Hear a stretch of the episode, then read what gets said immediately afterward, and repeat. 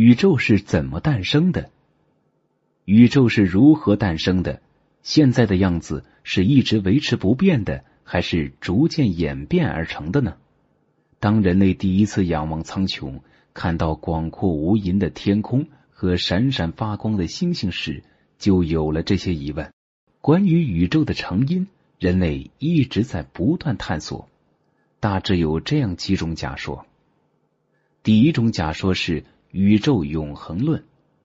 这种假说认为，宇宙的时空具有无限性，宇宙中的时间、空间都是无限的，宇宙是无限大并永恒存在的，也即宇宙在空间上是无限大的。宇宙在时间上是没有起止、永远存在的。宇宙不存在创始，也不存在终结。宇宙在整体范围内是稳定的，即使发生了变化，也只是局部的变化。第二种假说是宇宙分层论。这一观点认为，宇宙的结构是分层次的，恒星是一个层次，恒星集合组成星系是一个层次。若干星系结合在一起组成的星系团是一个层次，一些星系团再组成超星系，成为一个更高的层次。第三种假说就是到目前为止，许多科学家都比较赞同的宇宙大爆炸理论。这要从一九二九年天文学家哈勃公布的一个震惊科学界的发现说起。这个发现在很大程度上。导致这样的结论：所有河外星系都在离我们远去，即宇宙在高速的膨胀着。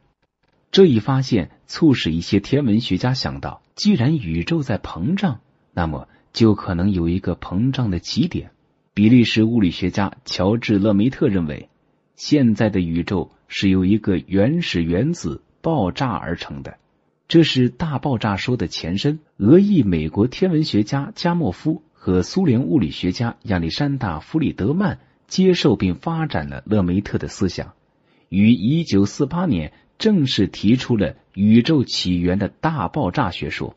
持这一学说的科学家认为，大约在两百亿年以前，我们今天所看到的天体的物质都集中在一起，形成一个密度极大。温度高达一百亿度的原始火球，这个时期恒星和星系并不存在。后来因为某种未知的原因，这个原始火球发生了大爆炸，组成火球的物质被喷发到四面八方，并逐渐冷却下来，密度也开始降低。爆炸发生后，重元素的原子核形成。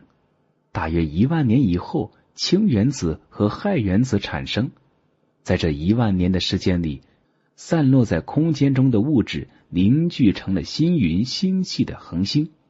大部分气体在星云的发展中变成了星体，因受星体引力的作用，其中一部分物质变成了星际介质。但到目前为止，对于宇宙的起源还没有一个统一的理论。等待进一步的考察研究。